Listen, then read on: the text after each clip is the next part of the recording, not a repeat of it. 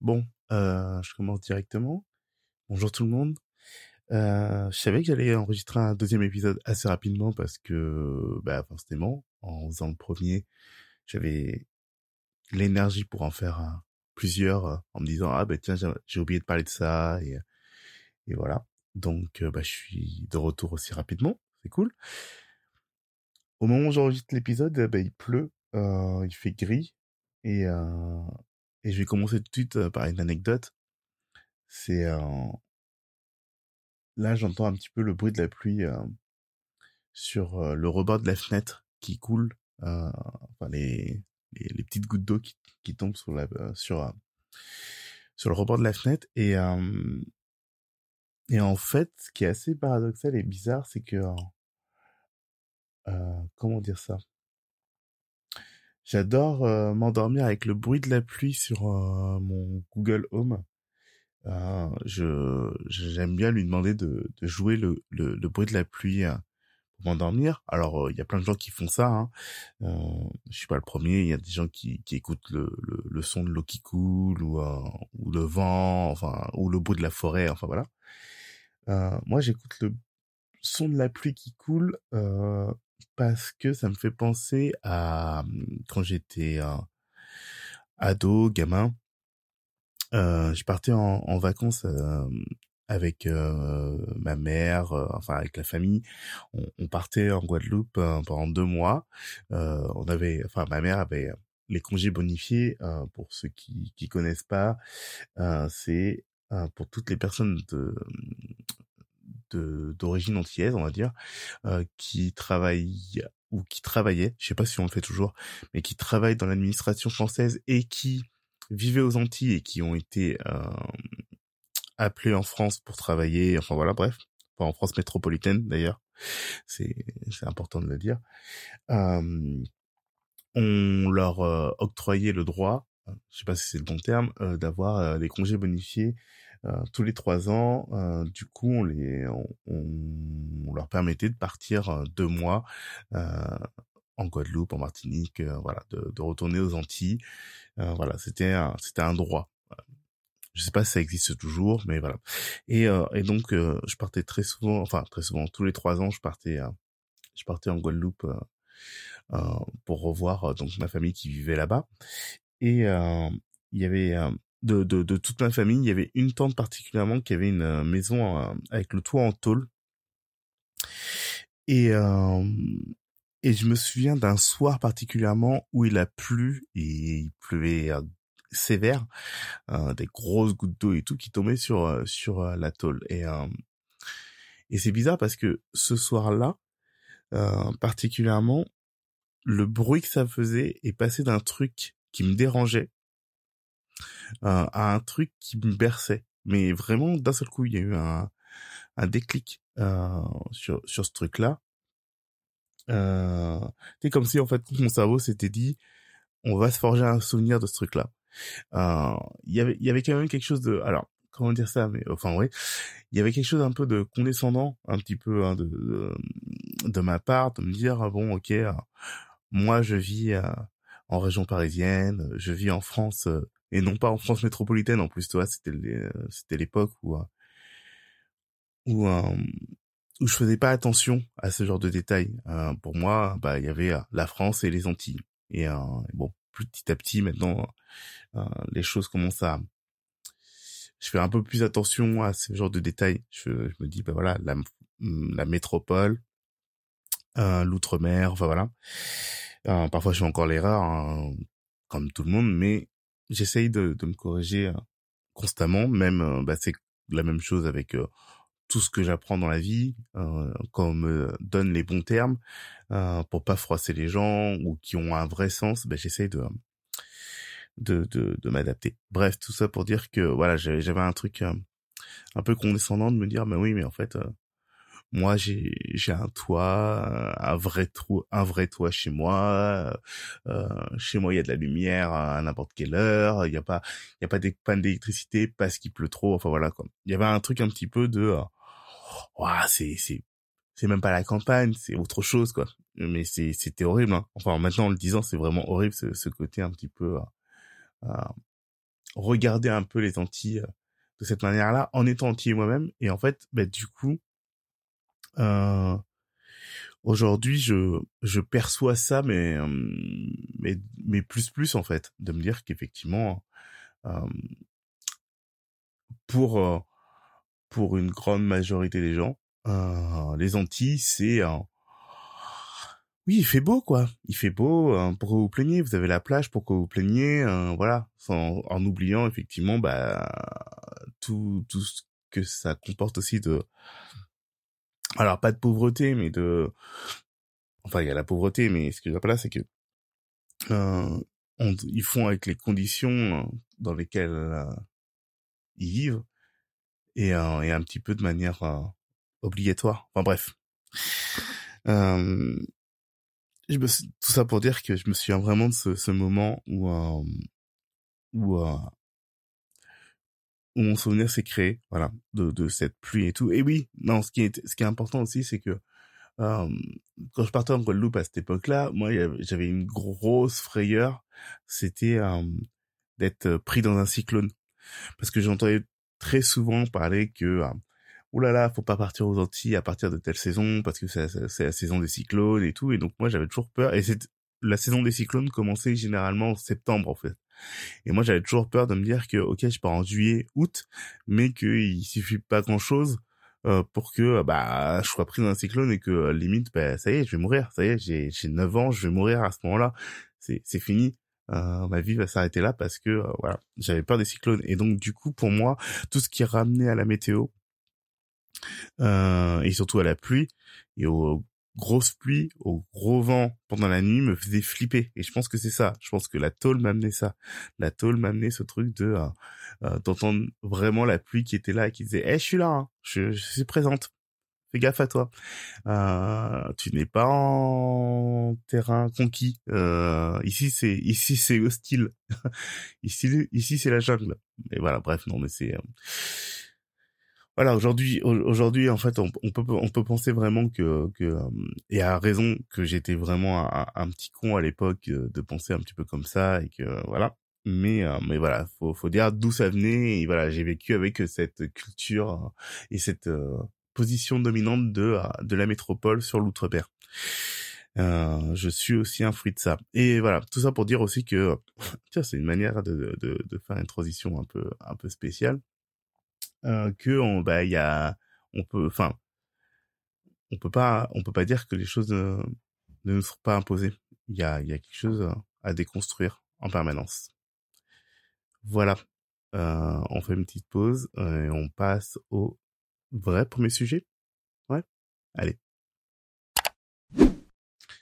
Euh, je suis parti un petit peu précipitamment. Non, je suis pas parti, mais j'ai, oui, j'ai commencé un peu précipitamment euh, le podcast. Je voulais commencer par un petit truc et je suis parti directement sur mon histoire de pluie.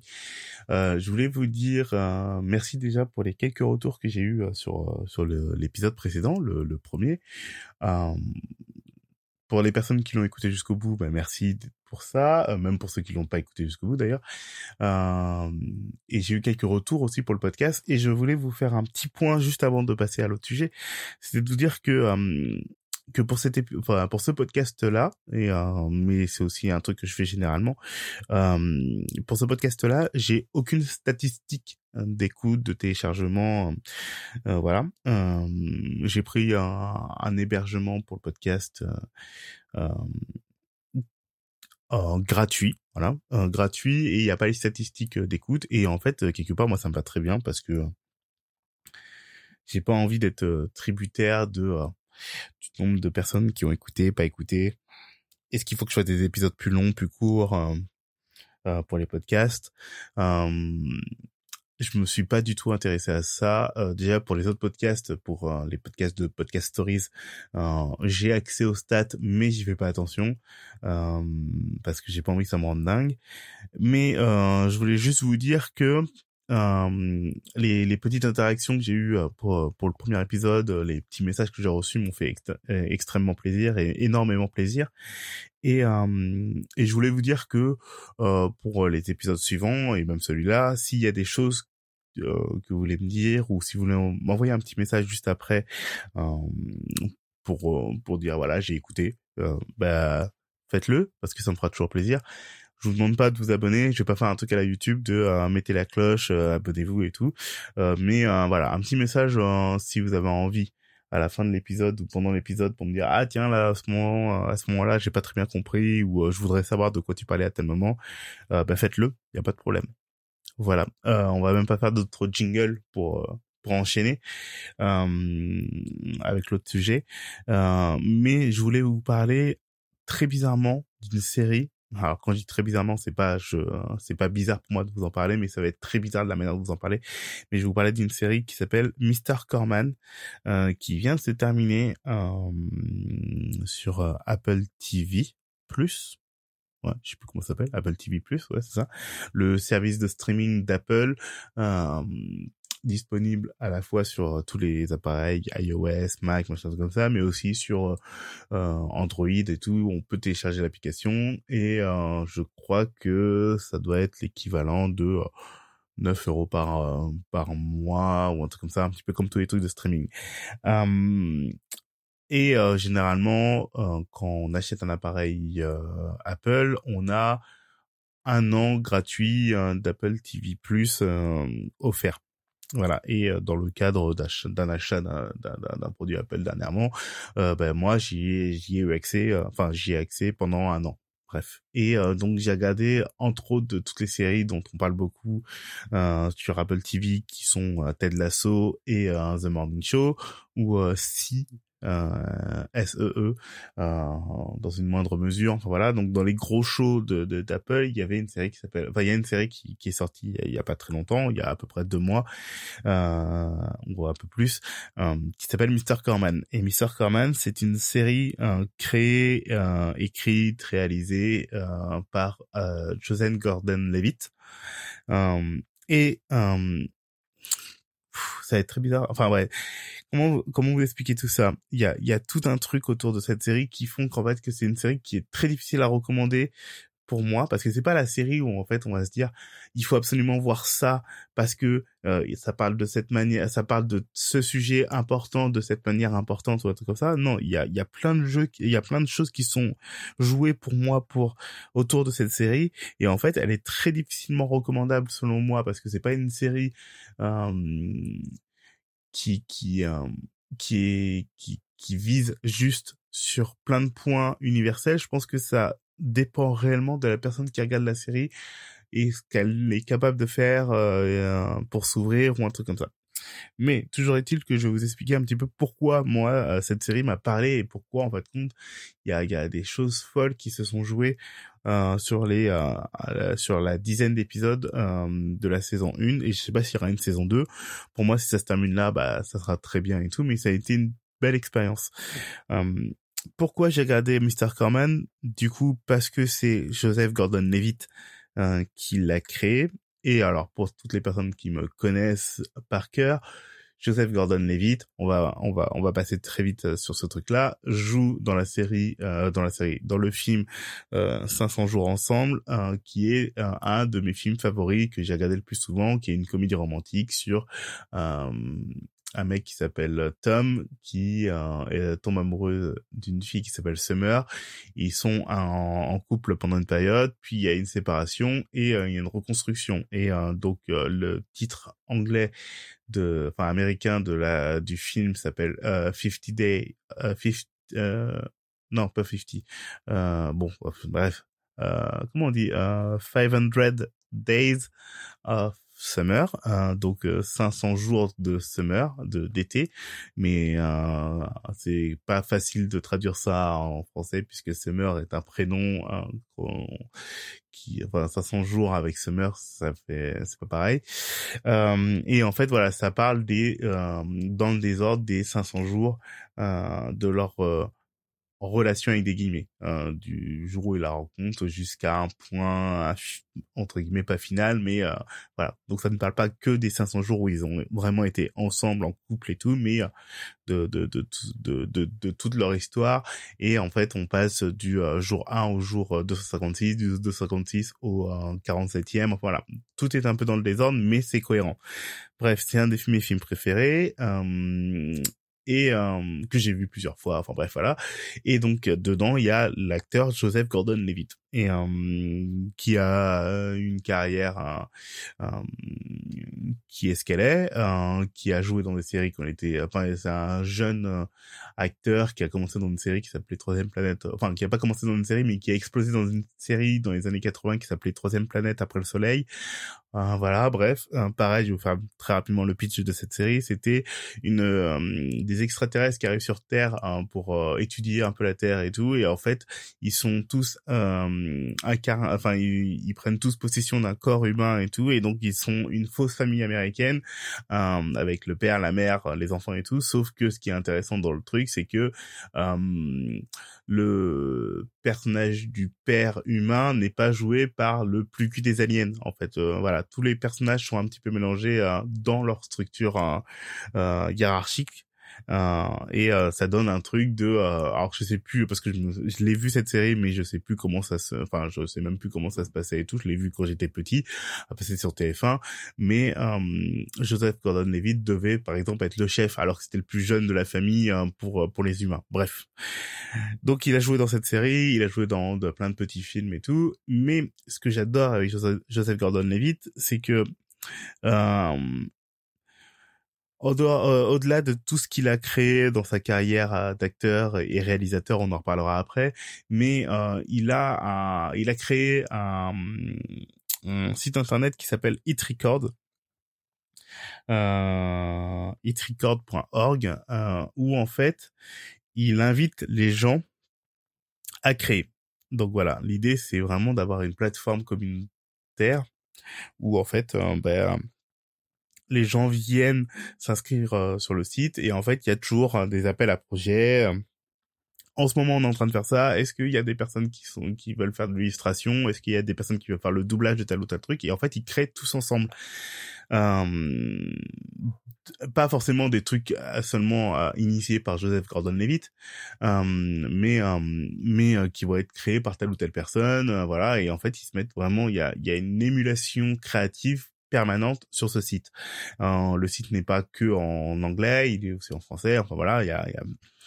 et et en fait, je trouve ça fou parce que ce site il est pas ultra connu en fait. Euh, It Record en fait c'est pas c'est pas YouTube, c'est pas c'est pas TikTok et tout. Euh, mais euh, mais il y a quand même une vraie communauté qui s'y crée et en fait Joseph Gordon-Levitt euh, euh, donne beaucoup de sa personne autour de ce projet-là. Euh, c'est pas un projet qui qui est fait pour le vendre lui, c'est fait c'est un projet pour vendre les autres et en fait il est ultra participatif participant euh, de euh, des projets des autres. C'est-à-dire que parfois il va il va faire la musique d'un d'un court métrage créé par machin, il va donner sa voix à un truc qu'il n'a pas initié. Enfin voilà.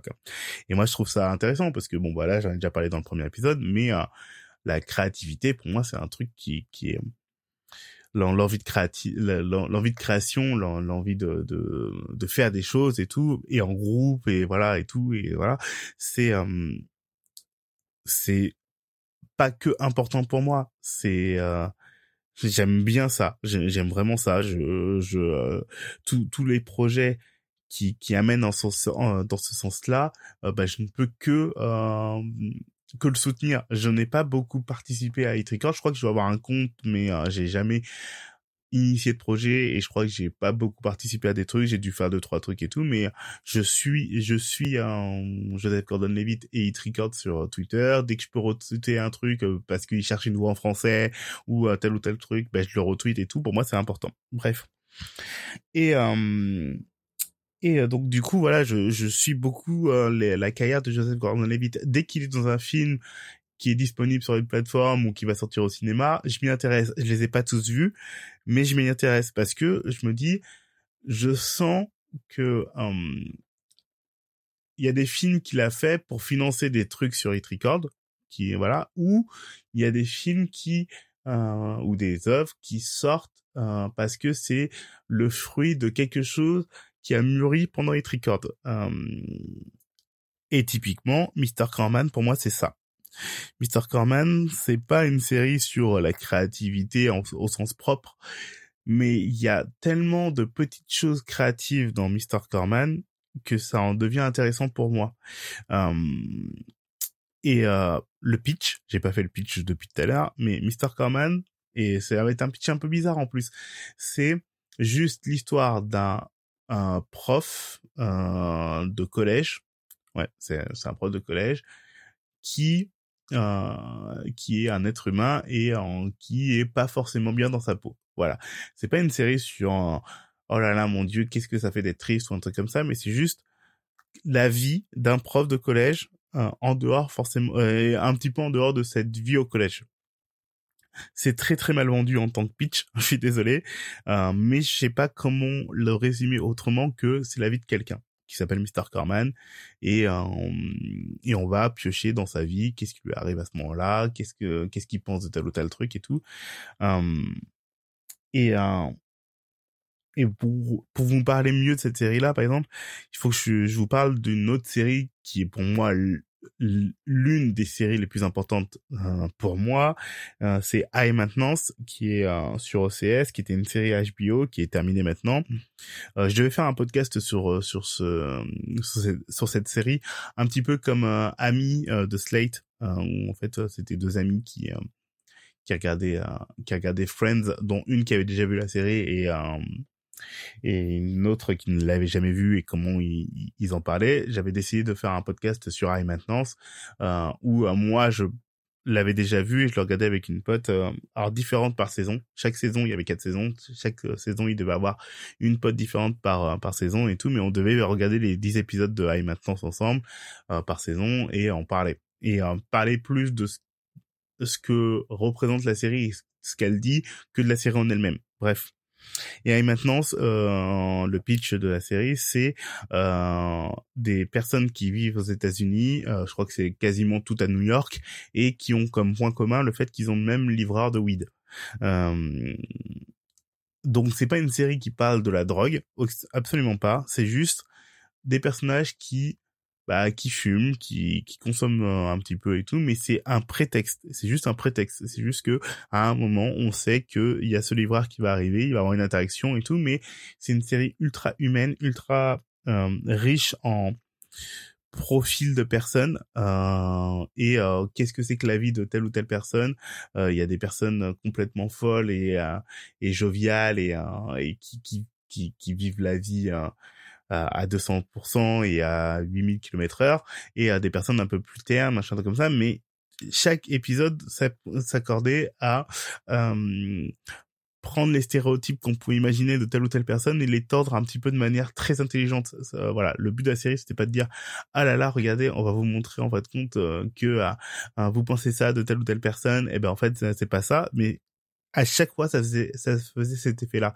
Il y avait ce truc de se dire euh, on anticipe malgré nous une série en disant ah bah tiens forcément ça va se terminer comme ça. Et la série arrivait toujours à trouver un moyen de vous dire ah bah en fait non les gens ne sont pas des stéréotypes les gens ne voilà. Et je pense que le fait aussi de dire bon en fait on va faire une série avec des personnes qui consomment euh, des substances illicites alors de manière plus ou moins légale selon les États blablabla et tout, enfin les États des États-Unis euh, euh et ben en fait, ça joue aussi sur ce truc-là. La série, c'était pas une série de juste de personnes de ah, qui planent et qui disent ah c'est génial parce que je suis à 3000 km au-dessus du soleil.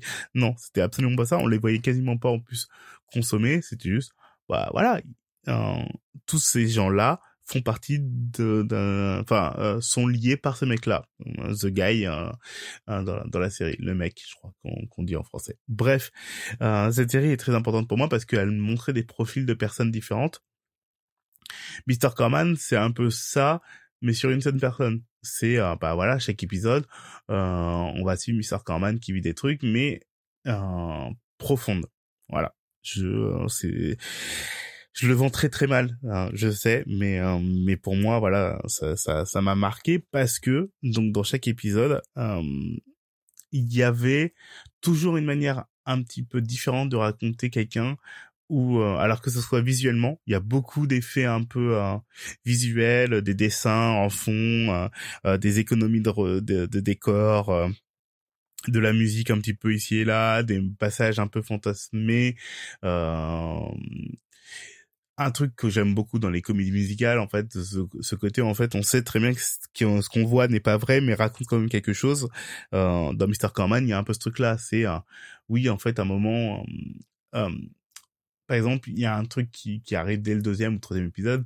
Euh, toute son anxiété, son angoisse et tout est, euh, matérialisé par le fait qu'on voit une sorte de météorite euh, qui se rapproche de la Terre avec un, une sorte de gong euh, qui, qui est qui est qui est là qui qui se fait entendre et qui fait genre euh, euh, là c'est chaud pour toi. Là c'est là c'est compliqué. Voilà. Et euh, cette météorite elle arrive une fois de temps en temps. Elle, elle ne s'écrase pas, euh, mais c'est juste qu'on la voit euh, en en fond euh, de d'épisodes. enfin de d'épisodes de, de on la voit au fin fond du en troisième plan quoi. Bref, je sais plus ce que je voulais dire avec tout ça, mais mais voilà, il y a, y a plein de choses un peu imagées dans, dans, dans Mr. Carman et tout. Et une des choses qui m'a le plus marqué et plu dans, dans cette série, c'est qu'il y a un moment euh, dans les épisodes et tout, il y a un épisode qui commence et bah ça y est, la pandémie arrive. Il y a, c'est pas une série qui parle de ça. C'était pas le but de la série. Je pense que, je pense qu'ils ont été euh, frappés à un moment de la production de la série, euh, des tournages, par le fait que bah ça y est, il y a, il y a le confinement et tout comme ça. Et en fait, c'est un truc qui me paraissait très important, enfin qui me paraît toujours important, c'est comment on, on on va mettre dans la fiction euh, ben, euh, le Covid, le, le, la pandémie, des trucs comme ça. Je, moi, très rapidement, dès que dès que ça arrivé, je me suis dit mais comment en fait ça va être traité dans le cinéma, dans les séries, des trucs comme ça? Est-ce qu'il va y avoir beaucoup de films qui vont intégrer ça? Et en fait, quand je dis intégrer ça, c'est pas genre dire euh, juste faire ah là là, regarde, on va faire une comédie romantique sur sur cette période-là et euh, comment c'est difficile de se comprendre quand on a des masques. Non, moi ce qui m'intéressait, c'était de me dire euh, comment on va faire une série ou des films où en fait on va avoir des gens masqués ou pas.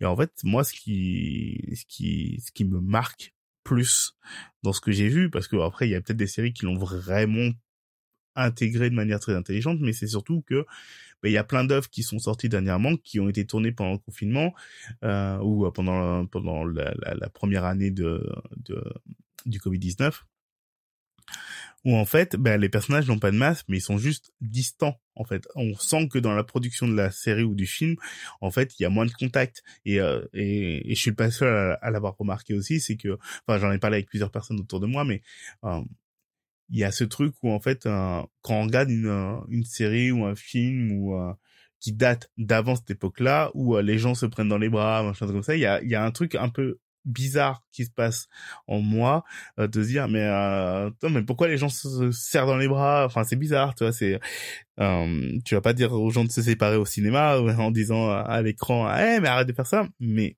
il y a un truc où en fait on s'en rend compte on le sait que cette scène a été tournée avant et en fait, aujourd'hui, bah, dans plein d'œuvres, en fait, bah, les personnages sont un peu distants, voilà, ils le mènent de manière très intelligente, mais par contre, les masques sont euh, n'existent pas. Euh, les œuvres ne sont plus datées. Euh, on dit pas, bah, tiens, au moment où euh, ça, ça arrive dans NCIS ou dans n'importe quoi, hein, je, voilà, c'est pendant la pandémie. Parce qu'en fait, le truc ne doit pas avoir d'âge. Le truc ne doit pas être euh, vraiment daté à, bah ça, ça se passe en 2020. Non, ça doit être vu dans n'importe quelle période. Et moi, en fait, je me dis, bah, à quel point en fait ça va rester dans l'imaginaire collectif pour des personnes qui vont pas l'avoir vécu de euh, nous on le sait on le vit aujourd'hui euh, voilà mais euh, dans 10 15 20 ans et tout pour des personnes qui regarderont des œuvres qui ont été produites à ce moment-là ben ça sera un truc de oui enfin votre pandémie a peut-être existé mais en fait ça a rien changé dans votre vie culturelle. La, la, culture n'a pas pris n'a pas été arrêté, alors qu'on l'a tous vécu, on a bien vu en fait compte qu'il y avait des euh, tournages qui avaient été arrêtés, reportés, machin tout comme ça, on l'a vécu, mais par contre ça ne transparaît pas à l'écran. Euh, je j'avais vu un tweet euh, sur le sujet euh, d'une euh, de quelqu'un sur ma timeline qui disait euh, par exemple dans l'édition.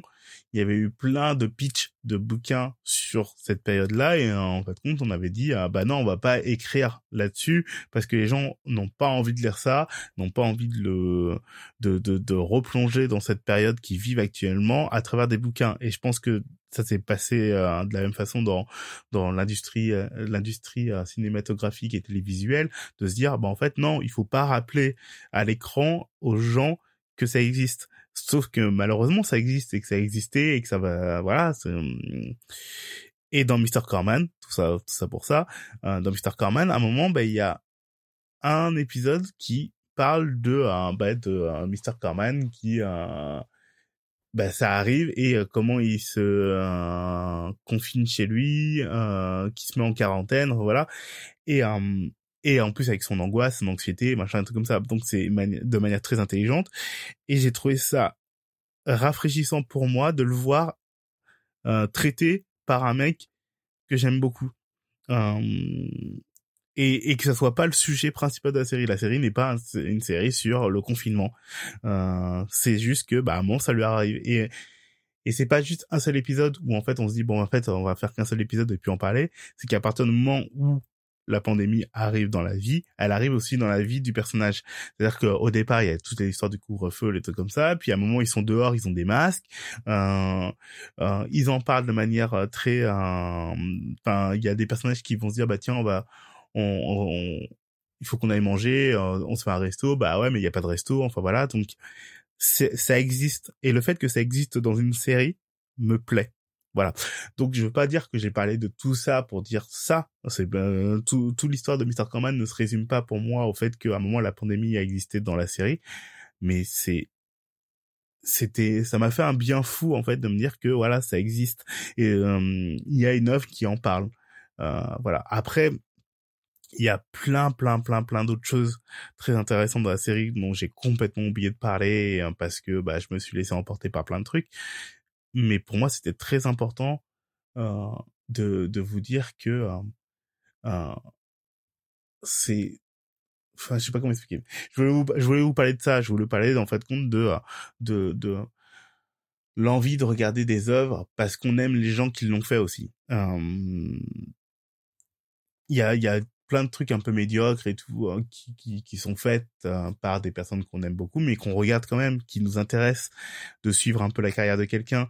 Euh, moi il y a plein de concerts. C'est un peu le truc avec la musique par exemple euh, combien de personnes ont été à des concerts hein, de d'artistes qui suivent depuis des années dont l'album n'était pas fou hein, le dernier album ou l'avant-dernier album n'était pas fou mais ils sont quand même allés au concert parce que ils aiment le groupe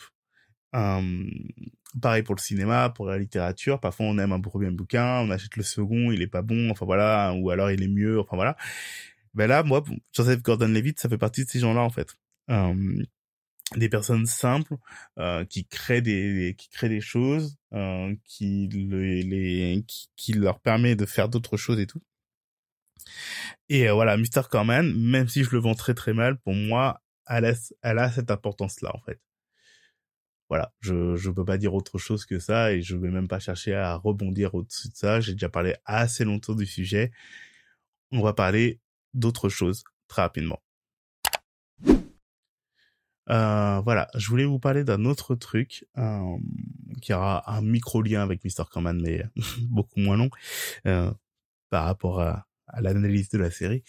Euh, dernièrement, ils ont diffusé. Euh, alors, il y avait Netflix qui faisait un. Je vous jure, hein, c'est pas un épisode spécial euh, euh sur les, les plateformes, les trucs comme ça, mais Netflix a fait une euh, une sorte de festival, conférence, euh, enfin bref, d'événement spécial qui s'appelait Tudum, qui est du nom de du son euh, que fait Netflix quand ça se lance euh, le voilà.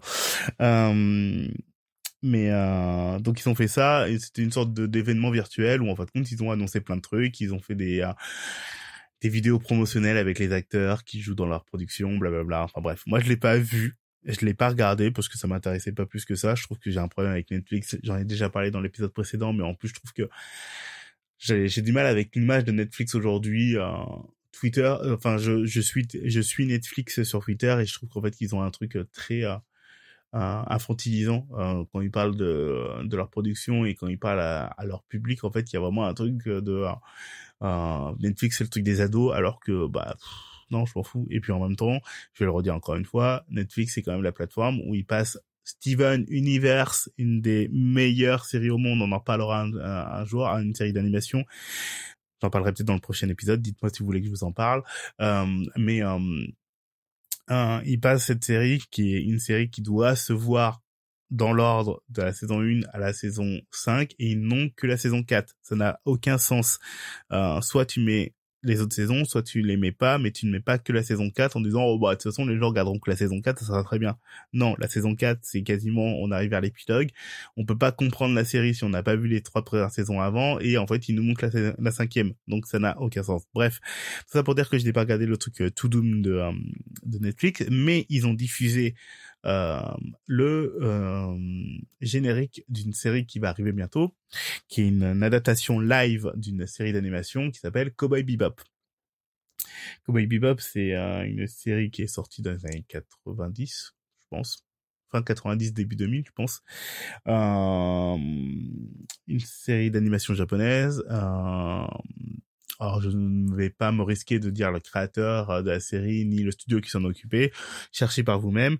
Mais, euh, mais du coup, Cowboy Bebop, euh, c'est une série qui a qui m'a marqué et qui a marqué beaucoup de gens de la génération et tout parce que le pitch une fois de plus, c'est une série qui se passe dans l'espace avec des des des, des chasseurs de primes et en fait chaque épisode semble être un peu unitaire. Il y a beaucoup d'épisodes unitaires, mais il y a quand même une histoire et tout en fond qui se qui se décrit et tout quand on commence à comprendre euh, l'équipage du Bebop. Le Bebop c'est le nom du vaisseau. Euh, ils sont trois chasseurs de primes euh, différents dedans. Et la série est folle et, et, et, et, fun surtout parce que il y a un truc euh, très euh, pour les gens qui ont vu Cobra les trucs comme ça il y a il y a il y a il y une sorte de style une énergie qui est cool dans dans, dans la série Cowboy Bebop. Déjà il y a une musique de fou. Euh, mais mais c'est surtout que les épisodes sont bah assez rythmés il y a il y a il y a beaucoup. Il y a un mélange des genres qui est assez intéressant. Euh, je vais pas vous parler des autres productions euh, du, créateur de Cowboy Bebop. J'adorais le faire, mais euh, je trouve que déjà je digresse très souvent. Mais donc voilà, tout ça pour dire que euh, la série animée est sortie dans les années 2000 et là ils font une adaptation live de la série. Je sais pas ce que ça va donner. Pourquoi le faire, enfin voilà, bref. Mais donc ils ont euh, surtout euh, balancé le générique euh, de de la série. Et en fait, j'ai une sensation un peu bizarre avec ce générique, c'est que ça reprend la musique folle du générique original, ça copie visuellement ce qui s'y passe dans le générique. En fait, il y a tout, il y a, il y a alors comment expliquer ça? Euh, le générique, c'est juste une musique. Il n'y a pas de paroles, contrairement à plein d'animés euh, japonais où en fait euh, généralement c'est alors je, je, vous parle de ça parce qu'il y y a une vidéo du monde qui parle du générique de, de Cowboy Bebop en, en, en long en large. Euh, ça dure 3-4 minutes. Vous cherchez sur YouTube le monde Cowboy Bebop voilà. Et ce qui s'y dit c'est qu'effectivement généralement les, les openings de, de dessins animés c'est un groupe ou un chanteur ou une chanteuse hein, qui est lié au studio d'animation parce qu'ils ont aussi des groupes enfin ils ont un groupe musical enfin un studio un label musical, c'est que chercher un label musical et que euh, euh, du coup généralement ils matchent les deux pour faire vendre des disques, voilà quoi. Euh, dans Cowboy Bebop, ben non c'est pas ça déjà, c'est juste une musique instrumentale et c'est du jazz, c'est du jazz fou, enfin voilà quoi, bref. Donc ils ont réutilisé cette musique euh, qui s'appelle euh, Tank, je crois, ou je sais pas si c'est le nom du groupe. Enfin bref, euh, pour le générique, et ils ont réutilisé exactement en plus le système un peu de couleur de, de, du générique en incrustant non plus des dessins des dessins faits à la main mais les, le visage des acteurs dans, dans le truc ça donne un truc un peu cheap euh, on va pas se mentir, moi je trouve que ça match, ça matche pas tant que ça. Donc il y a une impression un peu bizarre de voir un truc que tu connais déjà, mais pas de la bonne façon. Enfin bref. Mais je voulais vous parler de tout ça et j'ai encore digressé pour vous dire ça. Euh, je voulais parler en fait compte de du principe de générique. Euh, je suis un, j'aime beaucoup les génériques pour la musique, pour euh, ce que visuellement ça dit ou pas d'une série, euh, les génériques originaux, comment en fait on, essaie de faire quelque chose et tout. Et euh, et il y a déjà eu plein de vidéos sur le sujet, sur le fait que ça s'est un peu perdu, qu'avant on connaissait le générique par cœur euh, de la série, qui avait euh, enfin, le générique de MacGyver, l'agence risque, euh, Starsky Hutch, enfin voilà, et que euh, aujourd'hui en fait, enfin il y a, y a même des gens qui s'amusaient à faire des blind tests ou qui s'amusent encore à faire des blind tests. Par exemple, le générique de Game of Thrones, bon, on le connaît quoi, mais que c'est très bizarre cette période qui dure depuis un petit moment, mais qui est aussi due au streaming, au téléchargement illégal, c'est qu'en fait, bon, en fait, le, le, générique n'a plus sa place euh, comme avant de se dire bah en fait il faut qu'on raconte quelque chose déjà dans le générique euh, sur la saison en cours ou sur la série ou euh, voilà. Euh, alors que moi j'adore regarder un générique même quand on me dit que je peux le zapper. Euh, parce que j'aime quand on sent que le générique a été vraiment fait avec une sorte de travail d'orfèvre, que c'est juste un truc, c'est pas un truc où on se dit, bon, de toute façon, il faut mettre un générique, quoi, juste mettre le titre du truc et mettre une musique qui dure trois secondes ou un truc comme ça. Même, par exemple, le générique de Better Call Saul, qui littéralement est un générique très court, qui, qui doit durer moins d'une dizaine de secondes, euh, et ben il m'intéresse et tu peux pas le zapper de toute façon. Enfin, Netflix te propose de le, zapper, de le zapper, mais en fait il dure 10 secondes, ça n'a pas de sens. Mais il y a toujours un truc dans le générique de Better Call Saul qui te fait te poser la question, mais quelle est cette scène? Pourquoi elle, pourquoi elle est là? Est-ce que ça va avoir une cohérence à la fin de la série? Est-ce que ça a un lien avec l'épisode? Enfin voilà, il y a, y, a, y a une question qui se pose pendant le générique de Better Call Saul. Euh, ce qui n'est pas le cas par exemple du générique de Lost où il y a juste écrit Lost euh, une petite musique un peu bizarre et puis voilà. Euh, mais j'adore regarder les génériques. Ça me permet de rebondir sur un site internet qui s'appelle Art of the Title, je crois. Art, euh, je crois que c'est Art of the Title ou Art of Title, enfin bref, où en fait, bah, c'est un site qui regroupe euh, plein de génériques de films et de séries euh, qui sont visuellement intéressants. Généralement, ils essayent de faire une interview des personnes qui l'ont fait. Euh, voilà, ça parle pas que des génériques d'ailleurs de séries ou de films, ça parle aussi des euh, génériques de festivals. Enfin voilà. Quoi. Euh, mais mais du coup pour moi c'est très intéressant enfin je voilà je voulais vous parler de ça du générique en fait. Pourquoi en fait euh, pourquoi il y en a certains qui marquent pourquoi il y en a certains qui marquent euh, moins pourquoi en fait on est dans une période où en fait euh, le générique est une pièce dont on se fout. C'est un c'est un c'est un truc où effectivement dès qu'il commence bah t'as un truc qui est écrit ignoré sur Netflix ou sur sur n'importe quelle plateforme de dire bon le générique ça a pas trop de sens. Pourquoi le regarder? Pourquoi tu, tu prends la tête à le regarder? Euh, Ne le fais pas. Bah moi je trouve que bah, c'est un manque de respect. C'est comme euh, les gens qui vont me dire euh, au cinéma quand le film se termine et que t'as le générique de fin et que t'as le t'as le nom de toutes les personnes, bah il y a des gens qui restent jusqu'au bout parce que un film ne s'est pas fait qu'avec le réalisateur et les trois acteurs qui sont devant. C'est toute une équipe et qu'en fait quelque part bah, c'est un signe de respect de rester dans la salle pour voir les noms, de même pas de les regarder, hein, mais juste d'être là jusqu'à la fin du film. Il y a des il y a des gens qui restent dans les dans, dans les salles parce que ils attendent une scène post générique ou pas, enfin voilà. Mais moi j'aime bien rester parfois dans, dans la salle parce que la musique me plaît, parce que j'ai envie de voir euh, la euh, dans la liste des chansons quelle chanson il y avait à tel ou tel moment, enfin voilà. Mais pour moi, ça fait partie aussi un peu de, du respect de l'œuvre. De, tu l'as regardé de A à Z. Tu t'es pas dit, ah bah tiens, je pioche à tel endroit. C'est, pour moi, c'est aussi aberrant que de regarder une série en 1 x 5, un truc comme ça, de se dire, bah en fait, je, m'en fous du temps de la série, euh, et des silences et tout comme ça. Je veux voir juste euh, le truc pour euh, savoir ce qui se passe dans l'histoire. Euh, bah non, en fait, une œuvre. Enfin, typiquement là, par exemple, pour ce podcast, je monte pas. Hein, il y a des silences que je fais, il y a des des hésitations, les trucs comme ça. Bah pour moi, elles font partie de de ce que je suis, de de ce qui s'est dit, de ce qui s'est fait. Et puis voilà. eh ben pour moi, dans un dans dans dans, un film, euh, dans une série, dans n'importe quel truc, en fait, bah je le regarde à la bonne vitesse et j'essaye de pas passer le générique parce que le générique il a sa place dans ta truc. Par contre, et je vais finir sur ce point-là, euh, il y a des génériques que je ne saute pas, je ne vais pas faire euh, ignorer le générique, mais que je ne regarde pas parce que pour un truc tout con, quand dans le générique on te dit quel acteur il y a dans le film ou dans la série ou un truc comme ça, bah parfois ça te spoil des trucs.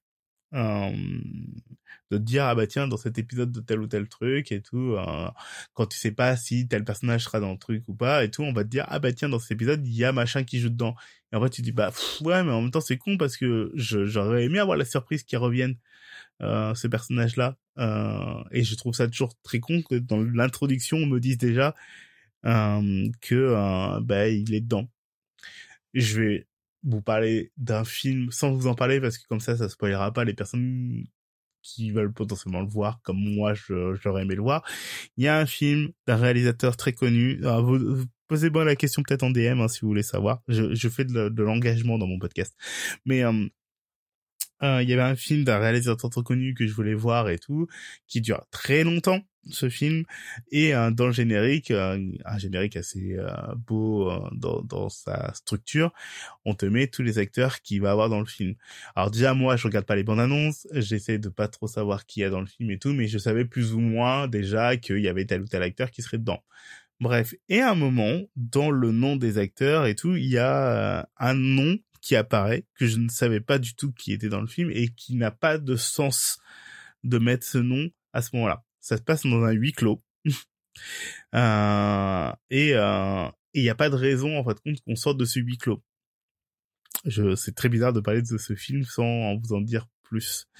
Euh, mais donc voilà, et, euh, à un moment, euh, moi je commence à me dire ah mais attends s'ils ont mis son nom c'est que bah, ce personnage là va faire péter le huis clos euh, donc du coup, et j'ai passé euh, tout le film à me dire, bah ouais, mais en même temps, là, je sais très bien qu'il va se passer ça à un moment. Il va se passer forcément. T'as des indices qui te disent, ah, potentiellement, fais gaffe, il va peut-être se passer ça. Et donc tu dis, bah oui, je le sais, puisqu'en fait compte, vous avez mis le nom de tel acteur à tel moment et qu'il n'est pas encore arrivé. Donc je sais qu'il va arriver. Et, euh, et voilà, et ça m'a gâché le film. J'aurais aimé que, comme dans certaines dans certaines œuvres, en fait, ce nom n'apparaisse qu'à la fin de l'épisode qu'on te dit avec la participation spéciale de machin pas au tout début. Euh, alors là, c'est des histoires de contrat. On est totalement d'accord que euh, l'acteur a demandé, enfin l'agent de l'acteur a dit, ah oui, mais en fait, moi, je veux bien que mon acteur soit dans le film. Par contre, il faut, il faut qu'on mette son nom en premier sur l'affiche et qu'il soit dans le générique du début. Sinon, en fait, compte, il fait pas le film. Mais malheureusement, bah ouais, mais en tant que spectateur, moi j'aurais aimé ne pas savoir qu'il était dedans. Bref, voilà, je voulais vous parler des génériques, de du fait qu'il faut regarder les génériques des séries, des films et tout comme ça. Il y a des, génériques qui, qui sont euh, qui sont construits spécialement pour qu'on les regarde. Les génériques de James Bond, c'est clairement euh, ce qu'on a fait de plus codifié en termes de générique. Ah bah oui, un générique de James Bond, t'as la chanson, t'as euh, les silhouettes, t'as le fait qu'on va te raconter plus ou moins l'histoire du film dans ce générique. Enfin voilà, ça c'est ultra codifié, donc les gens le regardent vraiment le générique de ce truc-là. Mais il y a des films euh, ou des séries, encore une fois, euh, qui sont euh, peut-être euh, faut peut-être passer un peu plus de temps à se dire ah tiens ce générique est cool. Voilà. Et j'avais dit au début que je parlerais du, de, de Mr. Corman très rapidement par rapport à ce truc-là. Dans Mr. Corman, le générique est très très court, mais euh, il est toujours amené sur le fait que euh, je vous ai, je vous l'ai pas dit au début, mais c'était pour pas vous spoiler. Euh, le personnage de Mr. Corman qui est prof, c'est un ancien musicien qui a arrêté sa carrière de musicien pour faire euh, pour devenir prof. Et donc du coup, à un moment, il reprend un petit peu euh, goût à faire de la musique et tous les génériques de Mr. Corman à partir de ce moment-là sont euh, quand il est en phase de recherche et qu'il est en train de créer de la musique. Euh, vraiment, il, il prend un truc, il essaie de faire du bruit avec et que à partir de ce truc-là, il fait de la musique. Et donc ça dure trois secondes. Il y a juste son nom, mais on le voit en train de créer quelque chose. Voilà. Et c'est pour ça que j'aimais ne pas le le le, bah, le sauter ce, ce générique. Et surtout, et je termine euh, sur ça et après j'arrête. Euh, dans le dernier épisode, euh, il y a quelque chose qui se passe aussi pendant le générique de fin. euh, pendant qu'il y a le générique et tout, il y a un bruit qui, euh, il y a, un bruit de fond qui accompagne le générique, euh, qui accompagne la fin de la saison d'ailleurs. Mais et c'est pareil, ça c'est un truc qui me rend qui me rend dingue, c'est les plateformes qui, une fois que tu as l'écran noir qui, qui apparaît avec le générique de fin, euh, te dit euh, bon bah il te reste 10 euh, secondes euh, pour savoir si tu veux regarder le générique ou si tu veux enchaîner avec l'autre, sans prendre en compte que parfois il y a des génériques de fin qui ont un sens. moi, il y a des épisodes de BoJack Horseman, par exemple, une des autres séries majeures de de, de, de, de, ma vie entre guillemets, où bah il se passe quelque chose en générique de fin. Et en fait, Netflix qui diffuse la série, hein, qui n'est pas un truc où en fait ils avaient acheté les droits d'une série hein, qui date des années 90 et aujourd'hui ils la mettent. Non, ils ont produit la série, ils savent ce qu'il y a, ils sont censés savoir ce qu'il y a dedans. Te flingue le générique de fin en disant ouais bon très bien super, euh, je m'en fous en fait compte de euh, ce que les créateurs ont mis dedans. Tu as 10 secondes pour savoir si tu veux enchaîner avec l'autre épisode. Voilà. Bref, bref. J'ai parlé beaucoup, hein. Bon, allez, un dernier sujet et après, bah, on va se dire au revoir. Putain, déjà 50 minutes. Bon, allez, promis, j'essaie de pas faire trop trop long cette fois-ci parce que c'est juste un conseil. Euh, ouais, non, ça va partir long. Ça va être long encore cette histoire. Non, bref. Concentre-toi, Sébastien. Euh, L'idée. Euh, euh, comment vous expliquer ça? Je, pendant le pendant le premier confinement, j'avais euh, l'idée de faire un podcast euh, dont j'ai parlé un petit peu sur les réseaux, donc euh, je vais pas faire comme si en fait je vais garder mon idée pour moi euh, jusqu'au bout. Je voulais faire un podcast euh, qui s'appelle Re, donc RE, qui était un podcast et qui sera peut-être un podcast sur les amitiés ou les histoires euh, personnelles qui s'arrêtent à un moment, euh, deux personnes qui qui qui été en lien à un moment, qui ont décidé de plus parler ou qui n'ont pas décidé mais qui ça, s'est un peu imposé à l'une d'entre elles par exemple. Euh, et comment l'autre revient ou ne revient pas ou comment on revient dans la vie de l'autre. Je vais schématiser un petit peu plus facilement pour être plus clair deux amis euh, on est ami avec quelqu'un, un moment un, un, autre, il y a une rupture amicale ou euh, amoureuse ou n'importe quoi. Euh, on arrête de se parler pendant des années, des années, des années ou des mois, voilà et tout. Et à un moment, il y a le retour de l'autre et comment en fait on vit ce truc-là? Ça, c'était une des idées que j'avais eues pendant le, pendant le confinement où je, disais la dernière fois je n'avais pas envie de faire la course à trouver des idées sur comment raconter le confinement mais qu'il y a beaucoup de personnes qui m'ont dit tiens c'est marrant t'es à peine à peine le confinement euh, commencé qu'il y a des gens qui reviennent dans ta vie, hein, des ex, euh, des trucs comme ça, et euh, voilà. Et comment on vit ce truc-là euh, du retour de l'autre quand on a fait le deuil euh, d'une histoire et comment on comment ça se passe chez nous de se dire en fait on a accepté cette le fait qu'on avait pu se parler ou pas machin et tout et et comment ça se passe quand bah l'autre décide de réapparaître? À un moment. Euh, donc ça s'appelait ça s'appelait Re, j'ai un visuel et tout et donc moi je persiste à me dire qu'il y a quand même quelque chose qui, est intéressant dans ce podcast à faire. C'est un podcast de podcast stories hein. Et ça sera toujours un podcast de podcast, podcast stories si c'est fait. Euh, et euh, et dernièrement euh, je me suis dit, mais en fait, ce qui peut être intéressant, parce qu'au départ, c'était comment on vit le retour de quelqu'un quand nous, on a décidé, entre guillemets, de... Enfin, quand on a fait le deuil de cette relation, alors qu'on l'avait pas décidé que ça allait se terminer, entre guillemets. Euh, parce que je l'ai vécu. Euh, j'ai vécu des histoires qui s'arrêtaient alors que c'était pas ce que je voulais, en fait. Que ce soit euh, amical ou amoureuse ou familiale. Euh, j'ai vécu ce truc-là de se dire, bah, en fait, euh, une personne a été importante dans ta vie et elle n'est plus là à un moment.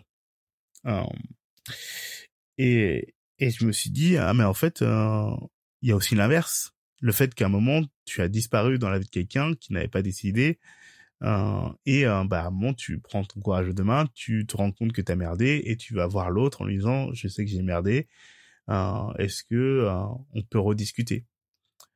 Et je me dis que ouais, ça sera un podcast intéressant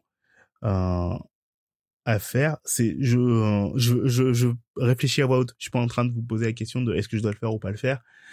Je dis juste qu'en votre compte que ça a amené cette réflexion-là, de se dire que euh, que euh, parfois il y a des gens qui nous manquent dans la vie euh, et que euh, parfois ça peut être enfin ça peut être juste un élément déclencheur de dire bah vas-y euh, venez nous tous ensemble qui écoutons ce podcast on réfléchit au fait que peut-être c'est pas si con d'essayer de reprendre contact avec l'autre personne euh, que ce soit nous ou pas nous qui ont arrêté à l'histoire, euh,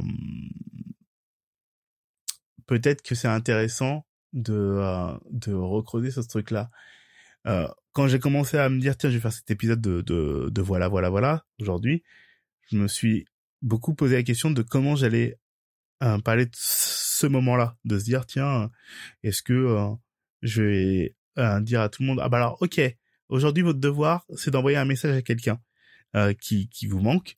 Euh, voilà. Mais, mais en fait, ouais, je me rends compte que ça marche même pas comme ça, en fait. Je peux pas juste dire, ok, euh, faites-le et moi je le fais pas ou quoi que ce soit. C'est juste que je, moi, je me pose des questions sur les personnes avec qui, en fait, bah, j'ai plus de lien. Et, euh, et même quand quand je suis persuadé d'avoir raison, en fait, voilà, tout ça pour dire que là, au moment où j'enregistre cet épisode, et c'est peut-être très personnel ou trop personnel, je sais qu'il y a des histoires qui sont arrêtées, euh, qui ne sont pas de mon fait, euh, et euh, et que ma fierté fait que bah non, je vais pas y retourner parce que c'est pas moi qui ai arrêté le truc, mais la personne me manque et tout. Et d'autres histoires où bah c'est moi qui ai soit arrêté ou disparu ou ghosté la personne parce qu'effectivement parfois bah je suis pas irréprochable non plus et de me dire bah peut-être que c'est le moment de, de m'excuser et tout. Et de le dire à voix haute, c'est euh, c'est une manière pour moi de vous dire bah si je suis en train de faire ce processus, peut-être qu'il faut le faire aussi et que en c'est pas pour en faire un podcast forcément de se dire bah ok très bien on le vit tous maintenant et euh, la semaine prochaine on enregistre le podcast heureux et ça va être génial et ça va être voilà non euh, le but c'est pas forcément euh, de, de créer ce truc là pour pour une solution finale et solution finale c'est faire un podcast, hein. soyons soyons clairs. Euh, mais euh, mais de me dire que voilà là je suis en train de me poser la question de qu'est-ce que je fais moi. Et euh, peut-être que c'est important ou intéressant de vous poser de vous faire vous poser la question. Voilà. Que de dire que voilà voilà voilà peut être aussi ce truc là de la dernière fois on parlait de dire hey, si vous voulez créer des choses ben créez-les quand vous avez envie de les créer. Ben là c'est de vous dire bah s'il y a des gens qui qui vous manquent dans la vie bah peut-être que hein, peut-être que c'est intéressant de d'essayer de changer ça. Voilà, c'était juste ça que je voulais dire euh, par rapport à ça. Et on va finir en, en chanson. Voilà, pas de transition.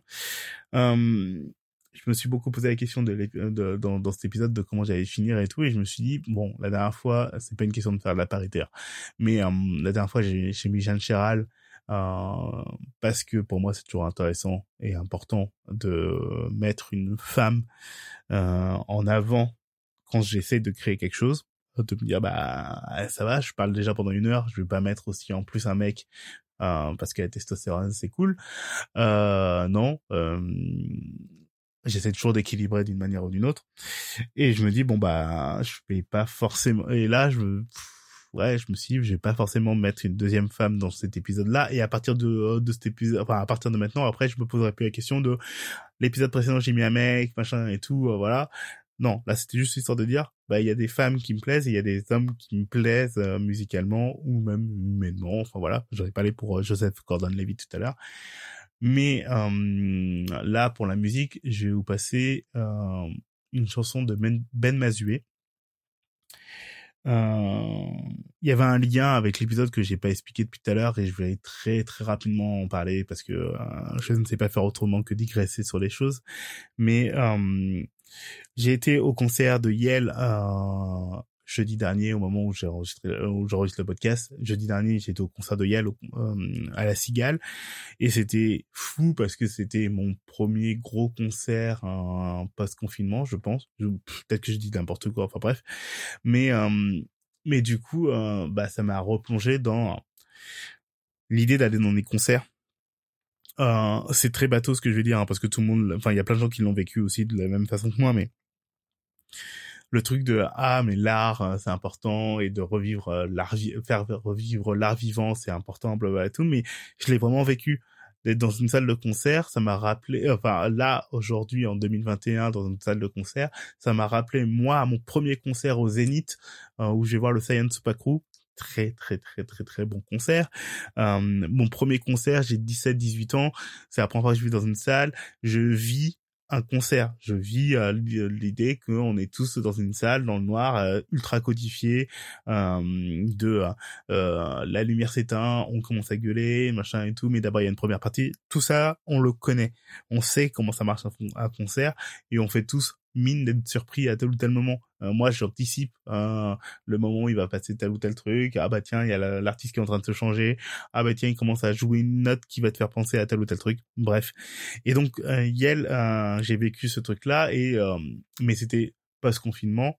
Euh, et euh, donc euh, c'était juste le bordel. Et c'est pareil, c'est que j'ai vécu ce concert comme si en fait compte le confinement n'avait jamais existé alors qu'il avait existé.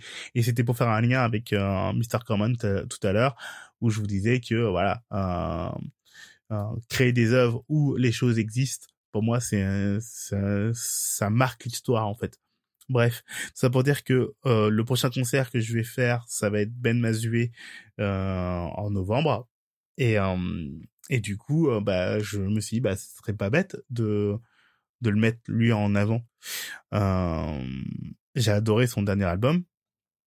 Pareil, écouter des albums, c'est un truc qui qui semble à la fois anodin et très compliqué aujourd'hui. Euh, quand j'écoute un album, je me dis putain, avant j'écoute, j'achetais un album, je le saignais parce que je l'avais payé et c'était le seul album que je pouvais écouter à ce moment-là. Avant, avant qu'on télécharge, avant qu'on grave les trucs, c'était de se dire, un album, tu l'écoutais plein de fois, tu connaissais les chansons par cœur, tu connaissais tout par cœur de l'album.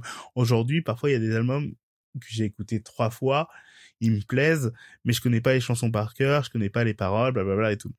Ben Mazué, je l'ai beaucoup, beaucoup, beaucoup écouté et c'est le signe des grands albums. C'est des albums que tu réécoutes euh, en streaming que tu n'achètes pas mais que tu écoutes plusieurs fois.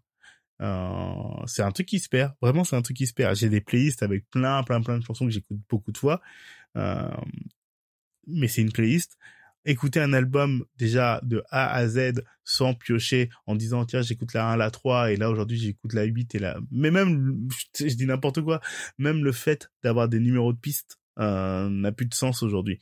Euh, Aujourd'hui, avant, quand j'achetais, moi je suis un vieux, hein, on le sait. Avant, j'achetais un album et je savais je faisais ah tiens écoute la 8 Tu vois, c'est il y a ce truc là, on l'a perdu, on a perdu ce truc de euh, écouter la piste 8 parce qu'on le visualisait, on savait qu'on avait notre euh, lecteur CD euh, portable et tout et on voyait le chiffre 8. Euh, on mettait repeat A ou repeat AB euh, sur euh, sur sur, sur, ce titre là parce que c'était le titre qui nous marquait le plus. Aujourd'hui, ça manque. Bref. Donc tout ça pour dire que voilà, j'ai écouté beaucoup l'album de Ben Mazué, c'est un artiste que je vais écouter en concert très prochainement.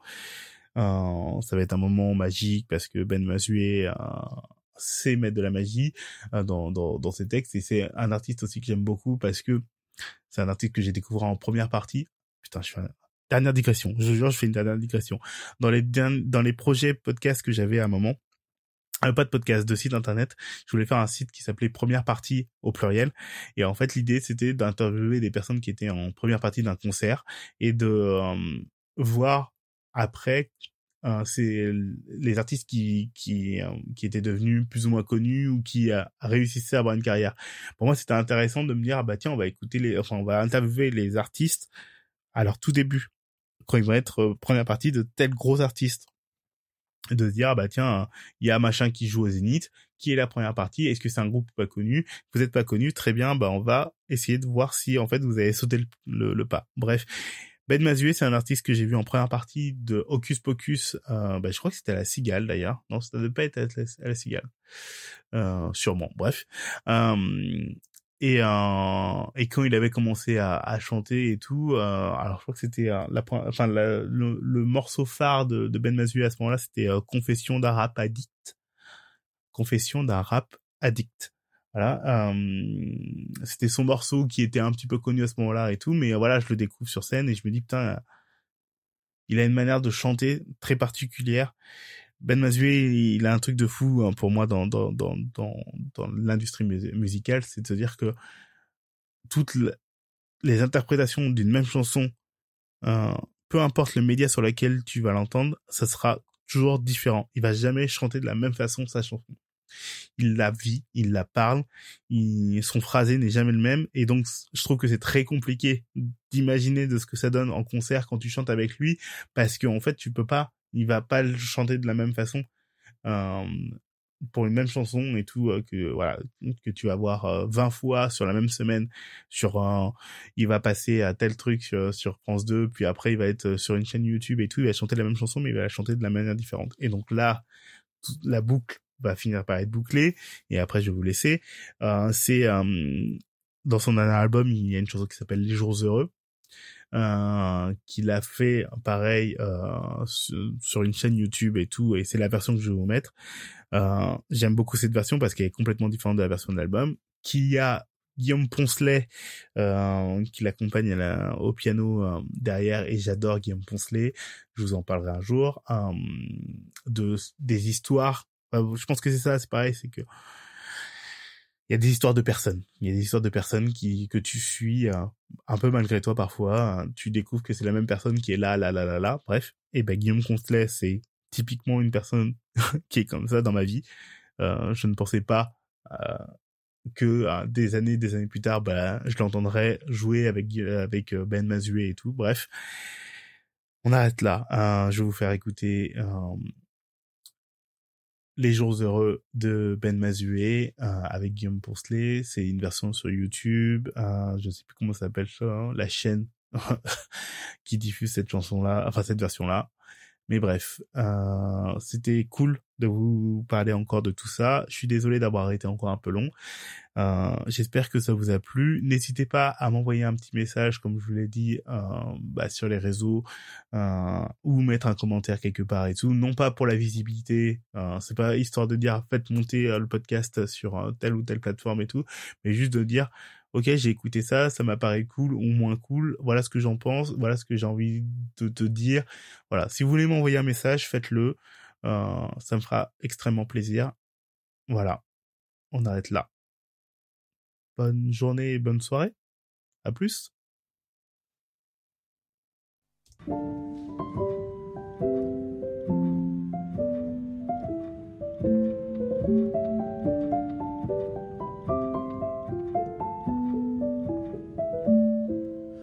Que la vie sert à rien sans elle. Et pourtant, ça me ferait pas du tout de bien qu'elle revienne. Pour autant, je sais que je vais beaucoup mieux, que c'est par là qu'il faut aller, mais sans amour, je vais nulle part. Sans amour, je ne fais qu'errer. J'ai jamais fait de projet, jamais pris de pari, jamais passé même un été dans ma vie sans l'amour qui rêve ou l'amour qui pleure ou l'amour qui motive. J'ai jamais fait de projet, jamais pris de pari, jamais passé même un été dans ma vie sans le cœur qui pèse, le cœur qui plaide ou le cœur qui ravive. Là, je danse et je traîne dans un monde vide de sel, de vie, de sens et de prière et mes chances s'éteignent sous une onde grise de grêle, de pluie. Mais avant que l'amour ne revienne, faudra d'abord la rencontrer. Le cadre, ça compte à bon. Moi, je m'en contrefous, tout se vaut. Même si c'est vrai que c'est chiant quand autour de ton cou y a écrit cherche l'amour sur un gros panneau, mais tout se voit. Des amours sauvages, fortuits qui n'arrivent qu'une fois, tout se croit. Des amours d'élevage conquis sur la pile de ton choix, tout se voit. Eh, des amours sauvages, fortuits qui n'arrivent qu'une fois, tout se croit. Des amours d'élevage conquis sur la pile de ton choix, d'accord, oui. Peut-être alors j'y songe quand je rêve à cette histoire d'amour nouvelle qui ouvrira grand mes rideaux. D'accord, oui, je projette et j'invente une fille de celle qui m'aimerait, ouais, même moi, complètement vrai. Mais avant ça, je veux d'abord qu'on rie. De mots beaucoup trop doux comme des bonbons qui collent aux dents. Je veux qu'on se taise aussi. Ces silences sereins, des sentiments constants. Je veux qu'on se lise, qu'on se comprenne avant qu'on se dise. Qu'on se démerde pour éviter les crises. Qu'on sache les affronter sans bêtises. Mais pas trop souvent. Ça y est, je le sens, j'ai envie à nouveau. Je vois les jours heureux qui se pointent. Les voilà, les jours heureux qui se pointent. Les voilà, les jours heureux qui se pointent.